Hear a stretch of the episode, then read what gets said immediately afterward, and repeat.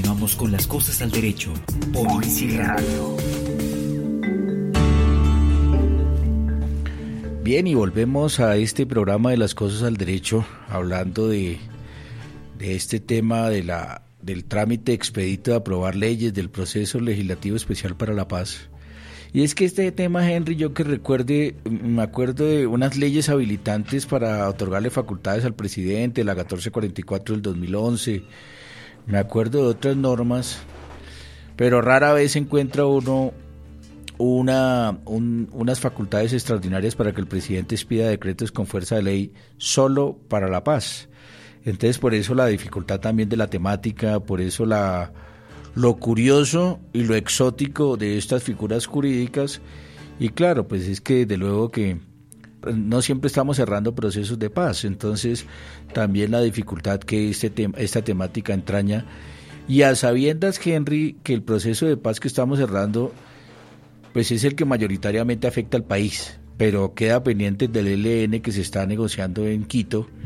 y que también de todas maneras significa un reto para el Estado colombiano y esperemos que estas figuras jurídicas del fast track, del acto legislativo para la paz, de la, de la ley de amnistía 1820,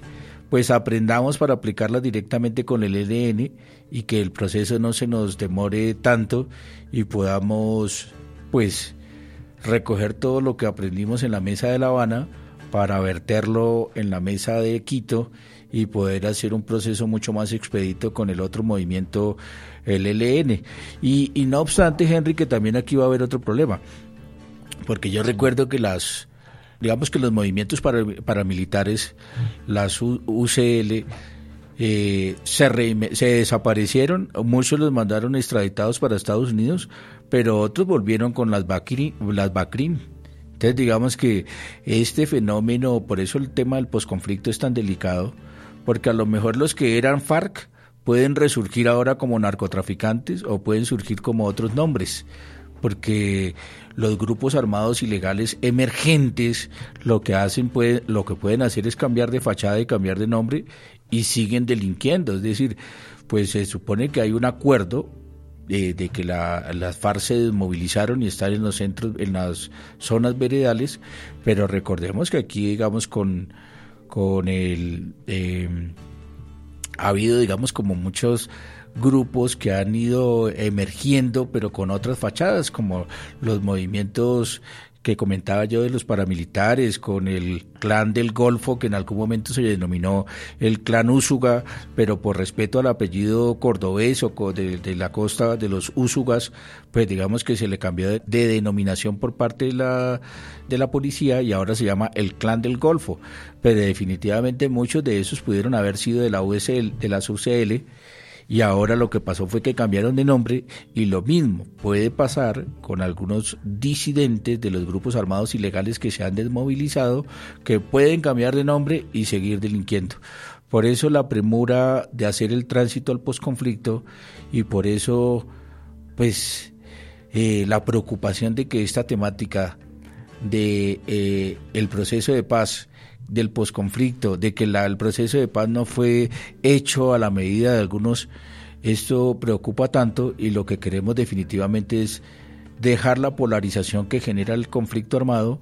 y que las próximas elecciones, Henry, del 2018 no giren en torno a que si la paz fue hecha con impunidad o que si la paz fue hecha con un eh, periodo, digamos, de penalización adecuado, sino que definitivamente pasemos a otros a otras temáticas del país bien interesantes, bien importantes, y es, digamos, cómo seguir trabajando por el país. Y obvio, ahora en un tránsito al, al, posconflicto, porque definitivamente nos hemos comido dos años hablando de, del proceso de paz y que si definitivamente era darle las garantías al grupo armado ilegal de las FARC con impunidad o no. Y eso nos preocupa porque finalmente el país tiene que seguir creciendo en cuanto a su Producto Interno Bruto, en cuanto a educación, en cuanto a producción agrícola, en cuanto eh, el desmonte de los cultivos ilícitos, como ahora con el reporte de Naciones Unidas que nos elevamos a 180 mil hectáreas. Es decir, toda esa preocupación tiene que seguir eh, eh, avanzando, pero haciendo el tránsito a un país en paz. Eso me preguntaban a mí, Henry, ahora en el exterior, que cómo me sentía ahora en un país en paz. Y yo le dije, no, pues realmente creo que los colombianos no podemos decir que nos sentimos o que los efectos de, de la paz, desde luego, ya los hemos sentido porque han dejado de haber atentados al menos por parte de las FARC, pero que uno diga que ya estamos definitivamente en un país en paz, pues es bien difícil y por eso tenemos que empezar por creernos nosotros mismos de que ya estamos en un, país que está en el tránsito a la paz, está en el tránsito al posconflicto, pero creo que tenemos que dejar de polarizar esta temática de, cómo fueron ratificados los, los acuerdos y ya definitivamente entrar a trabajar en un país viable, en un país que definitivamente propende por la paz y que estamos en ese intento. Por eso para mí es tan importante, Henry, ahora que viajo a Naciones Unidas, pues llevar un mensaje de paz y llevar un mensaje de propósito de paz, porque definitivamente los colombianos somos los principales embajadores de este proceso de paz que en la comunidad internacional sí le creen, pero internamente hay mucho escepticismo. Entonces es muy difícil para los que somos juristas, para los que trabajamos en Naciones Unidas, para los que somos constitucionalistas, llevar, digamos, un mensaje medianamente objetivo, llevar un mensaje claro de cuál es el proceso y el tránsito que está viviendo el Estado colombiano y que realmente la comunidad internacional pues nos va a seguir apoyando y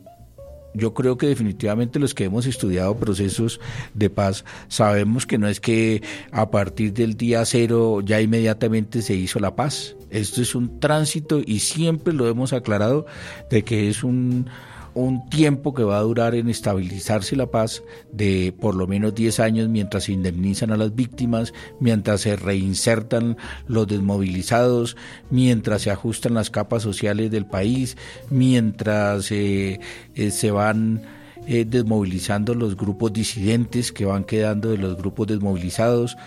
Es decir, esto realmente es un tránsito, Henry, y yo creo que la Corte Constitucional le dio una buena noticia al país y es que, y esto a manera de colofón y ya ir concluyendo, Henry, que definitivamente la refrendación que hizo el Congreso de la República de los acuerdos de paz sí es constitucional. Es decir, que a través de la democracia representativa también era viable refrendar los acuerdos de, La Habana y no únicamente por vía de plebiscito en, en, una, en una democracia directa, sino que también fue válido, fue jurídicamente bien hecho la refrendación del Congreso. Creo que eso es lo más importante de esta sentencia y creo que eso ya blinda los acuerdos de La Habana, eso ya blinda el proceso de paz y sería como una de las conclusiones que yo tengo, Henry, para ir a, tus notas y a tus conclusiones. Doctor Parra, con base en lo dialogado hoy, según la sentencia 699 de diciembre de 2016, no se puede expedir decretos con fuerza de ley si estos no tienen una conexidad objetiva, estricta y suficiente con el acuerdo final. Esta es una de las conclusiones que se logra extraer de este programa, doctor Parra. Claro, y de hecho tan es así que por eso la Corte Constitucional tumbó el decreto 2204 del 30 de diciembre del 2016 se lo tumbó al presidente de la República en el entendido que no tenía una relación directa con la paz. O sea que lo que lo que usted hace ver a Henry de la sentencia es totalmente claro que, que el presidente sí tiene facultades para expedir decretos con fuerza de ley, pero que tengan relación directa con la paz. Y ahora bien, doctor Parra y oyentes, el gobierno y el Congreso podrá seguir usando el fast track para implementar la paz. Sin embargo, también hay que decirlo, hay obligaciones alrededor de que tiene que haber una clara justificación. Sí, eh, eh, la justificación es que la ley sea directamente relacionada con la paz. Por eso eh, nos preguntamos extra micrófono qué pasará con la ley que se aprobó, la ley anticorrupción, la ley el de lucha contra la corrupción, que se aprobó vía fast track y si tiene relación directa con la paz. Eso va a ser algo que tendrá que determinar la Corte Constitucional, pero son dudas que nos van surgiendo con esta sentencia nueva de la Corte Constitucional y de este escenario de, de, vías, eh, eh, leyes expeditas para la paz y que la Corte Constitucional tendrá que determinar cuáles sí y cuáles no son relacionadas de manera directa, suficiente y objetiva con la paz. Así que, Henry, si no hay más, ¿tienes alguna otra conclusión? Una última, Doc. De pronto, pues con base en lo que acaba de mencionar, el presidente de la República, hay que decirlo, debe expedir decretos de ley que estén estrictamente relacionados con la paz. Sí. Pues, Henry, yo creo que el programa ha sido interesante. Sí, señor. como siempre les digo, con cariño, con respeto, con a todos los oyentes, no puedo dejar de lado de traer a la mesa de las cosas al derecho, estos temas que son cruciales para el desarrollo del país, estos temas que sé que son un poco eh, complejos jurídicamente de tratar, pero no quiero solamente circunscribirme, reducirme a temas de discapacidad, eh, temas jurídicos y de discapacidad, como fue la observación eh, el comentario general número 4 del derecho a la educación inclusiva del programa anterior, sino que también quiero traer temas duros jurídicamente, pero que a todos los colombianos nos afecta, no solamente a los colombianos con discapacidad, sino en general a todos los colombianos que de una u otra manera tenemos que estar pendientes del proceso de paz, del trámite legislativo especial para la paz y de estos temas, Henry, que desde luego que están en, en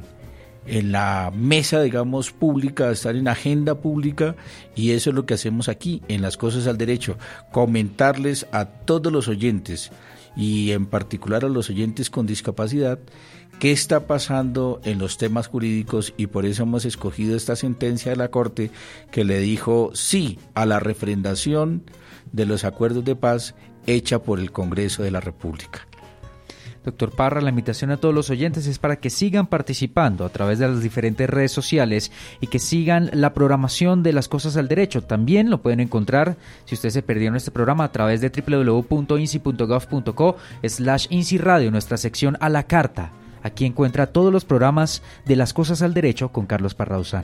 Bien, y de esta manera nos despedimos hasta un próximo programa de Las Cosas al Derecho, donde muy seguramente les estaremos compartiendo temas de actualidad, temas jurídicos, pero temas que debemos comprender para tener una claridad en nuestras posturas jurídicas y conceptuales a la hora de debatir cosas de actualidad de nuestro querido Estado colombiano, de nuestra situación de discapacidad y de nuestra temática del proceso de paz, que si bien es cierto eh, lo cerramos el año pasado, pero que siguen surgiendo cosas jurídicas de nuestro proceso de paz.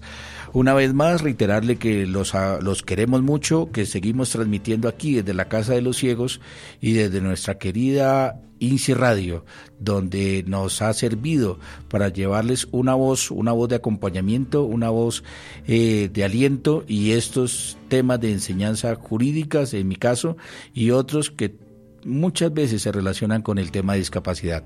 Así que hasta una próxima oportunidad y nos estaremos escuchando. Gracias por llevarnos hasta sus hogares. Muchísimas gracias.